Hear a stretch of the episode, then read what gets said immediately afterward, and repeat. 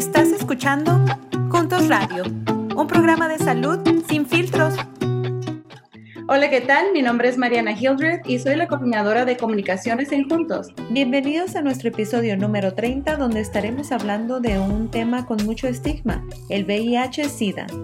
El día de hoy tenemos como invitados a Laura Saturansky y Frankie Barrera de la organización Thrive Health Connection.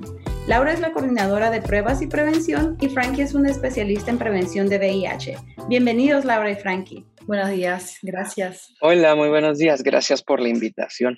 Laura y, uh, Frankie, nos gustaría que nos hablaran un poco acerca de su trabajo con Thrive Health Connection. Sí, como no. Eh, Thrive Health Connection es una organización que está en Kansas City hace muchos años y hay varias partes de servicios. Eh, parte nuestra, donde Frankie y yo trabajamos en el departamento, donde trabajamos nosotros es el departamento de prevención. También hay manejadores de casos que ayudan a personas que viven con el virus de VIH y también tenemos em, un programa de salud mental para personas que viven con el VIH. Ah, como Laura menciona, somos una organización sin fin de lucro. Eh, antes llamada The Good Samaritan Project, ha estado ah, en Kansas City alrededor de 37 años ya. Ah, como dice Laura, ofrecemos todos los servicios que ella mencionó completamente gratis, nunca a costo de nadie. Funcionamos por medio de donaciones, a, donaciones de organizaciones con fin de lucro y también por medio de fondos de gobierno. Como saben, entonces vamos a hablar un poquito acerca del el VIH y el SIDA. Ese es un, tema con muchos tabús, ¿no? Sobre todo en nuestra comunidad latina. Entonces, yo creo que es súper importante hablar de estos temas. ¿Cuál es la diferencia entre el VIH y el SIDA?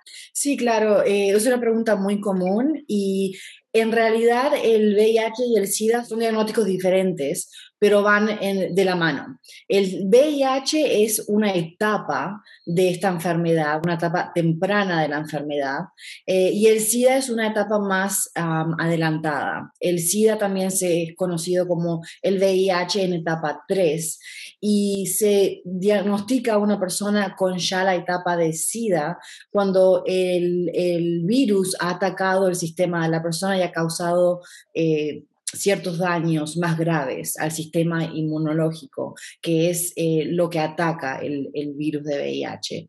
Y después, como digo, se transforma en SIDA si la persona no toma medicamentos necesarios para eh, controlar esta enfermedad. ¿Cuál es la incidencia del VIH o del SIDA en la comunidad latina en los Estados Unidos? Claro, la verdad es que es sorprendente porque los los números más cercanos que tenemos en este momento son los del censo del 2018. Entonces, el 27% de la población que es detectada con, VIH ah, es ah, latina o de descendencia latina, haciéndonos la segunda incidencia ah, de VIH más alta. La primera son los afroamericanos en los Estados Unidos.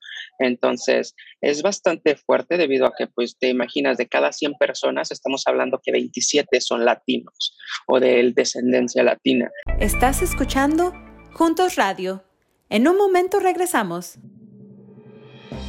¿Se ha dado cuenta que no todos los tratamientos nos funcionan a todos de la misma manera? Esto es porque no todas las personas son iguales. Sin embargo, la mayoría de los tratamientos no parecen ser diferentes. Antes no contábamos con la información suficiente para personalizar los tratamientos. Ahora sí, con programas como All of Us, basado en la medicina de precisión, que nos permite desarrollar tratamientos para las necesidades de cada persona. Para más información, visite la página joinallofus.org, que encontrará en las notas de este episodio. Ahora regresamos con Juntos Radio. Laura, eh, ¿nos podrías decir entonces si el VIH-Sida afecta a los latinos de manera diferente o el por qué es de estos números? Sí, bueno, el por qué hay muchos niveles de esa respuesta, ¿verdad? Em, En general, eh, hay eh, barreras del idioma, eso puede ser una de las barreras. También está un poco la desconfianza al sistema médico. Eh, nosotros los latinos, como otros también grupos em, de la población de Estados Unidos, tiene, y de otros países también, obviamente, tienen un poco de desconfianza al sistema médico, de cómo nos van a tratar, de si nos dan la información correcta o no.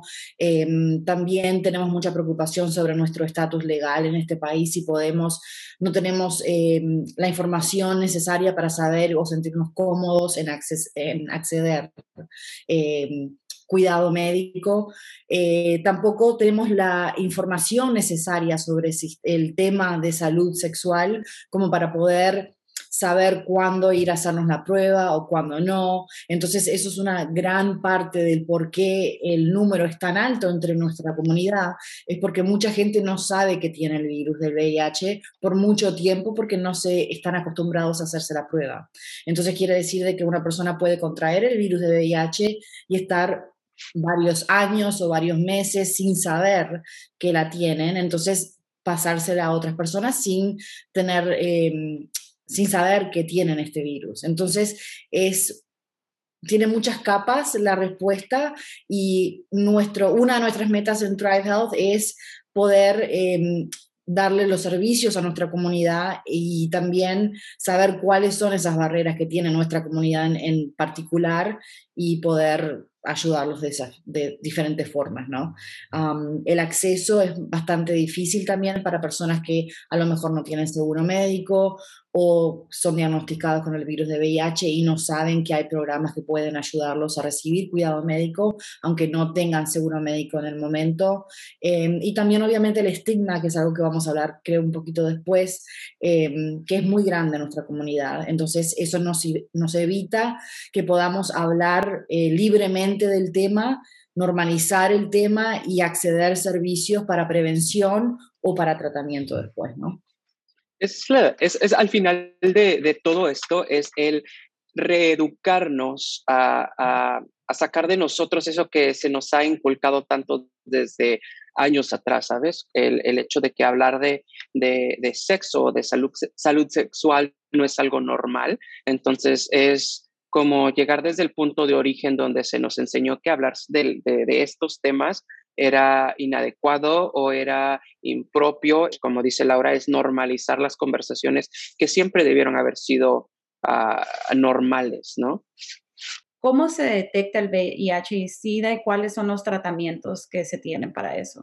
¿Cómo se detecta? Lo hacemos, uno de los lugares, como dijo Frankie, eh, en Kansas City somos nosotros, eh, que podemos hacer es solamente un pinchecito en el dedo y el resultado eh, es disponible en esos, en esa, durante esa visita.